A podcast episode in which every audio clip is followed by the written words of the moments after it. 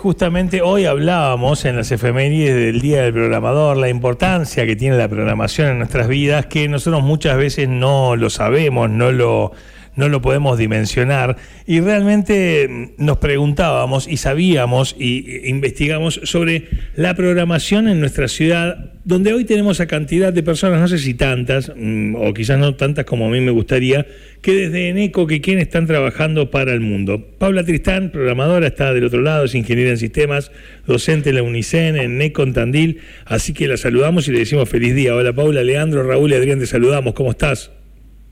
Hola chicos, ¿cómo les da? Muchas gracias. Eh, ¿Sabes que suena eh, eh, como raro el teléfono, como si estaría em, intervenido? Distorsionando, claro. A ver. ¿Podés Sí, a mí también me ahí está. raro desde el principio. ¿Estamos? Ah, ahí, ahí está sonando normal. Estamos hablando de ovnis, chicos, yo me empiezo a asustar. ¿eh? Sí, sí, sí, justo, justo veníamos hablando de, ovnis y, avistamientos. ¿Cómo, cómo estás? No, no, no, ¿Cómo estás, Paula? ¿Todo bien? Todo bien, todo bien. Hoy festejando el día 256 del calendario juliano. Ajá. Eh, nuestro día. En el día de la programación. Eh, ¿Sabes que para nosotros era importante eh, visibilizar, siempre desde, desde la radio eh, buscamos apoyar a todo lo que tenga que ver con, con lo que es las carreras de, programación, que lleguen a Necochea, que se puedan terminar, y realmente tal vez ayudarnos un poco a, a entender a quien hoy en este momento está manejando este, en el auto y tiene la pantallita con el GPS, al que está escuchando la radio por, por un dispositivo, a quien, bueno, está constantemente eh, eh, en el trajín diario usando dispositivos, entender el alcance del laburo de ustedes, de la programación, en, en, un lenguaje llano. Eh, ¿nos, ¿Nos ayudas a eso? Dale, intento, intento. Pero bueno, básicamente hoy no sé si la pandemia fue por ahí el, el, punto de inflexión para reconvertirnos un 99,9% a lo digital. Y cuando hablamos de lo digital estamos hablando que detrás de todo eso hay un programa, hay un desarrollo de software que está interpretando esa información digital, eh, ya sea en la web o sea en una computadora común. Eh, así que sí, tal como vos dijiste, cuando vamos en el auto y eh, la computadora del auto nos marca que la batería está baja o que eh, se aproxima el cambio de aceite o el GPS que nos indica eh, por qué calle tomar o por qué calle no tomar. Eh, ahí, detrás de todo eso, hay un sistema de software, hay un hardware, digamos, un equipamiento duro, plaquetas electrónicas, y hay todo un desarrollo de software detrás, que es el que le permite a todos esos sistemas interactúa con las personas. Claro. Eso es lo que hacemos. Eh, eh, suena, la verdad que claro como lo, lo, expresás y lo decís. Yo en una época hacía imprenta y, me acercaba a los carteles de la calle, pero me acercaba a tres centímetros para ver la roseta de color, la fotocomposición, porque vos veías fotos, foto, 10.000 colores, pero en realidad todo era una, combinación de cian, magenta, amarilla y negra en distintas proporciones. ¿Te pasa a vos un poco que estás, no sé, eh, en el supermercado ves que te están escaneando tal cosa y que estás pensando en el lenguaje que está atrás o cómo lo hicieron? Y pasa, sí, pasa. Y más hoy día que, bueno, eh, el tema, digamos, la temática o la tecnología que se está utilizando en el 90% de los desarrollos de software, eh, la inteligencia artificial y el machine learning.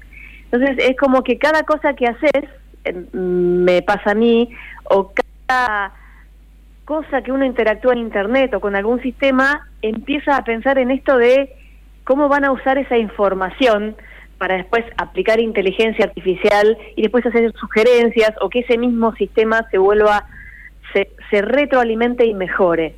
Eh, hoy por hoy todo es inteligencia artificial. Cada cosa que nosotros, cada paso que nosotros hacemos en internet, en Google, en la página del diario, en la página de lo que fuere, cada uno de esos clics que nosotros hacemos es información que estamos dando para alimentar todas las herramientas de inteligencia artificial que están corriendo por detrás y analizando nuestro comportamiento para predecir cosas, eh, para mejorar sistemas de software o para predecir cosas. leía por ahí que hasta la forma en que tocamos el mouse, digamos, somos como una especie de usuario eh, que estamos siendo analizados hasta cómo cliqueamos, qué buscamos, cómo movemos el mouse, con qué rapidez. De eso se encarga la, inteligencia artificial. Exactamente. sobre esta materia... ¿Cómo hacemos clic? ¿En qué hacemos clic? Cada cuán rápido o cuán lento hacemos clic, cuánto tiempo estamos en tal o cual sección de tal o cual página. Todo todo eso es información. Paula, debe ser eh, de las personas que, con las que he charlado que estás más cerca de los avances tecnológicos, ¿no? Que los pueden ver ustedes en, revistas, en papers y demás. ¿Qué, es lo que más te ha sorprendido de la inteligencia artificial? Que hasta a mí en algún momento me suena hasta peligroso, ¿no? Sí, y, que, ah, que, hasta donde, hasta antes de que lo digas, yo pensaba que se estaba testeando, no me imaginaba que ya estaba tanto entre nosotros. No, no, no, es absolutamente es la tecnología en la que estamos trabajando. Yo estoy trabajando para, para IBM desde hace dos años eh, con, eh, con, con gente de Estados Unidos, de India, China, etcétera, etcétera, etcétera. Y todo, todo, todo, todo lo que hacemos, todos los softwares nuevos, las ideas nuevas que IBM está planteando, IBM como una de las grandes, ¿no? Pero sea, pasa lo, lo mismo en Google, en Amazon, todo se basa en la utilización en, en cierto porcentaje, en mayor porcentaje o en menor porcentaje de las técnicas de inteligencia artificial de mayor. ¿Por qué? Porque hoy tenemos grandes cantidades de datos, muchas, o sea, unos volúmenes inimaginables por todo esto, porque todas nuestras actividades, todo lo que hacemos con el celular, a dónde vamos, cuándo, o sea, todo está siendo almacenado. Y toda esa información, esos grandes volúmenes de información, son esos datos que las técnicas de inteligencia artificial analizan para predecir o para sugerir nuestro comportamiento a futuro. Paula, yendo para el lado positivo de esta herramienta, ¿qué, es, lo que más, qué, es lo que más te, sorprendió? Eh, y ya, eh, ya, llevo dos años trabajando en esto. La verdad que me parece que es una herramienta súper interesante eh, que va a seguir creciendo, eh, pero va a seguir creciendo desde el punto de vista de que se va a seguir implementando en algunos otros espacios en donde no se está aplicando. No es que las máquinas se van a apoderar del mundo cual Terminator. Eh, claro. Pero digo, aplicaciones hacia la salud, me imagino que puede haber algunos avances tecnológicos que pueden ser primordiales para la vida humana, ¿no? Sí, sí, innumerables, innumerables. Nosotros estamos trabajando en, en, un proyecto que trata de predecir eh, el Alzheimer, analizando las resonancias magnéticas a lo largo del tiempo de ciertos pacientes. Claro. Pero predecir, o sea, antes que la persona tenga el primer síntoma. ¿sí? Claro, sí, sí, sí, sí. ¿Mm? Eh, eh, es, es eh, es infinita la posible aplicación de todo esto. te llevo al plano, estás acá en NECO trabajando con un equipo en todo el mundo. ¿Le tienen eh, en algún momento ese momento de decir, che, where are you from? ¿De dónde sos?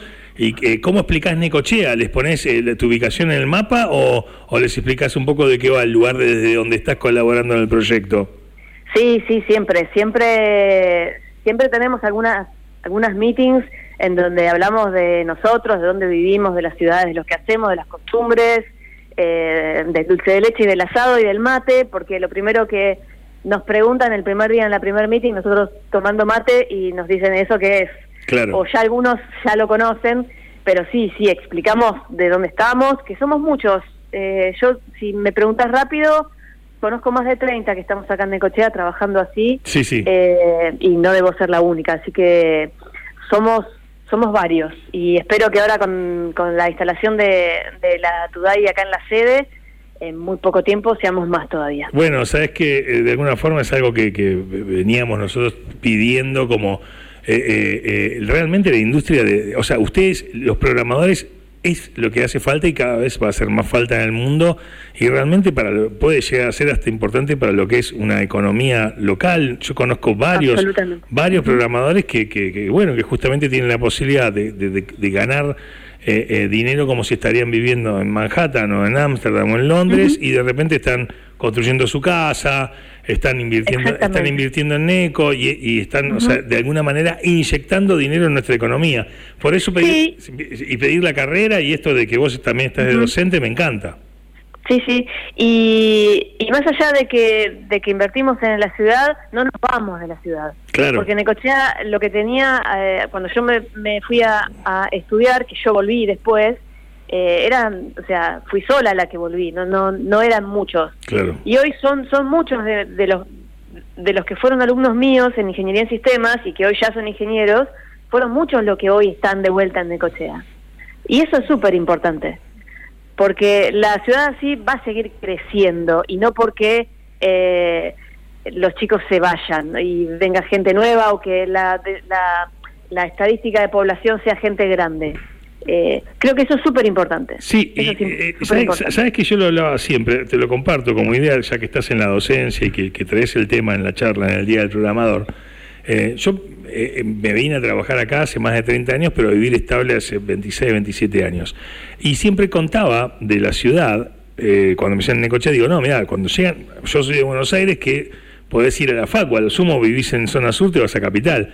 Entonces yo contaba, están acostumbrados a los 18 años a que en el caso de que puedan solventar la carrera se van los hijos, cosa que en Buenos Aires quizás vivís hasta los 23, 24, 25 con tu viejo, ahora se estiró, te estoy hablando en otra época, y entonces yo decía, eh, eh, conocía cantidad de gente que había ido a estudiar, que se formaba, que les pagaban el alquiler en La Plata, en Mar del Plata, en Buenos Aires, que le mandaban la encomienda, y que una vez que se recibía no volvían. Digo, es como un capital humano que se va eh, que no, no vuelve a la ciudad a compartir. Y después, y esto ya es un, estudio más súper personal o, algo que me parecía, también ah, existía una parte de aquel que no le pudieron pagar la carrera y que tenía capacidad, le quedaba suena fuerte, pero me parece que es real, como una especie como hasta de resentimiento, ¿no? En decir, yo no me pude ir. Y esa cosa de, esta ciudad es una porquería, a Necoche hay que ararla, acá no se puede nada, ¿viste? Como te quedas con una lógica, una lógica carga negativa. Este, e, Entonces, de repente, con esto de estar volviendo, de volver a compartir eh, lo que, lo que se estudió afuera y devolverlo a la comunidad, yo creo que eso se sana también. Sí, sí, por eso creo que es súper importante esto, e, esta oportunidad que estamos teniendo ahora. Y de hacer una pequeña aclaración, no está para solo con los programadores o con la gente de sistema o de tecnología.